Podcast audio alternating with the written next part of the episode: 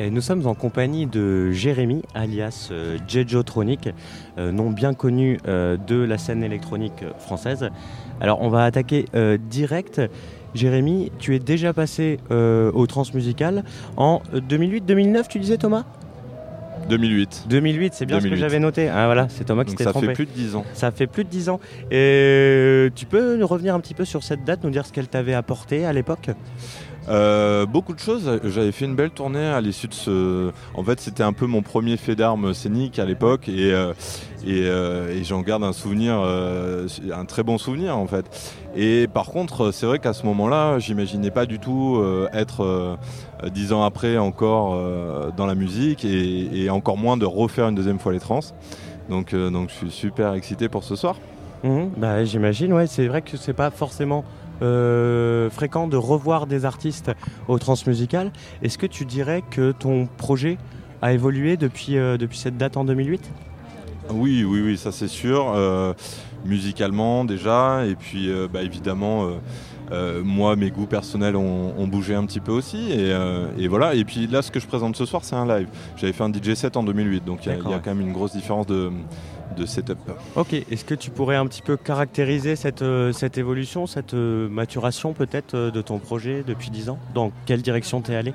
En fait, en fait moi, je, je fais confiance à mes, à mes intuitions euh, et, et à, mes, et à mes goûts du moment. C'est-à-dire qu'en studio, je me, je me fixe pas de limite. Et euh, alors, j'ai- euh, passé 4 ans à Berlin et peut-être qu'à ce moment-là, je pense qu'il y a eu une. La, vi- la ville a quand même euh, eu un certain effet sur moi dans le sens où euh, j'ai eu le sentiment que mes choix artistiques devenaient plus radicaux et, et que ma musique devenait plus radicale. Alors c'est pas forcément sur des sons plus énervés, Mhm. mais en tout cas avec des choix plus prononcés, avec une direction peut-être un peu plus précise. Et, euh, et ça c'est quelque chose qui, a commencé un peu à, à naître euh, à Berlin et que je poursuis aujourd'hui. ouais. D'accord, ouais. Euh, pour aller plus précisément, euh, Erwan euh, voulait t'interroger sur une certaine esthétique?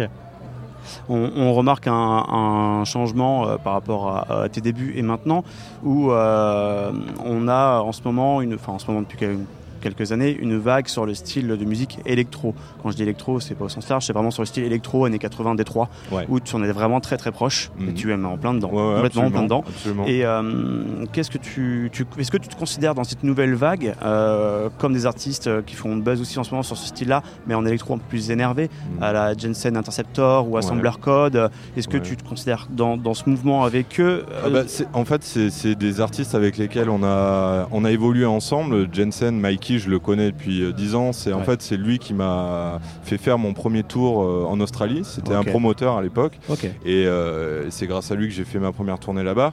Donc c'est un mec que je connais depuis longtemps. Je l'ai vu évoluer musicalement Ouais. aussi, euh, et euh, et, euh, et c'est vrai que pendant des années, euh, il a été un peu tapis dans l'ombre à Sydney, seul à faire ce genre de musique.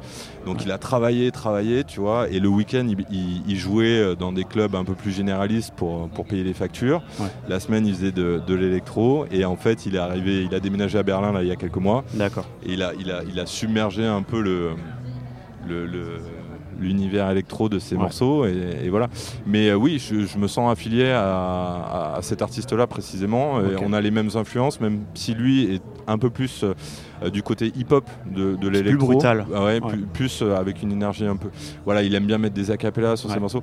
Moi, j'aurais plus euh, Sur les une- 808 et autres. Ouais, j'aurais plus une influence euh, qui vient peut-être un peu plus du rock euh, et, et, euh, Détroit, et plus, avec peut-être. un peu plus Ouais. d'étroit et l'héritage euh, kraftwerkien aussi avec un côté un peu krautrock même si ça s'entend pas forcément au premier abord dans ma musique mais euh, Mais Qu'est-ce que tu penses euh, de, de cette mouvance actuelle sur la, la scène électro qu'on voit un peu plus partout? Et c'est enfin, ce qui est bien hein, c'est mais c'est Ouais. c'est une direction c'est-à-dire on n'est on pas dans la techno on n'est pas dans la house c'est vraiment une sphère qui est à part et c'est un public moi enfin, pour, le- que, que les gens un style que les gens connaissent pas forcément enfin le- Mm. la génération des 20 Mm. 30 ans Et pour- moi l'électro c'est vraiment alors c'est une musique, c'est euh, une sorte de, de- de mutation de la techno et donc ça permet beaucoup d'hybridation en fait. Ouais. Euh, on peut euh, mélanger ça avec des influences plus hip-hop comme je disais ou un peu plus rock et ça donne l'électro-clash. Ouais.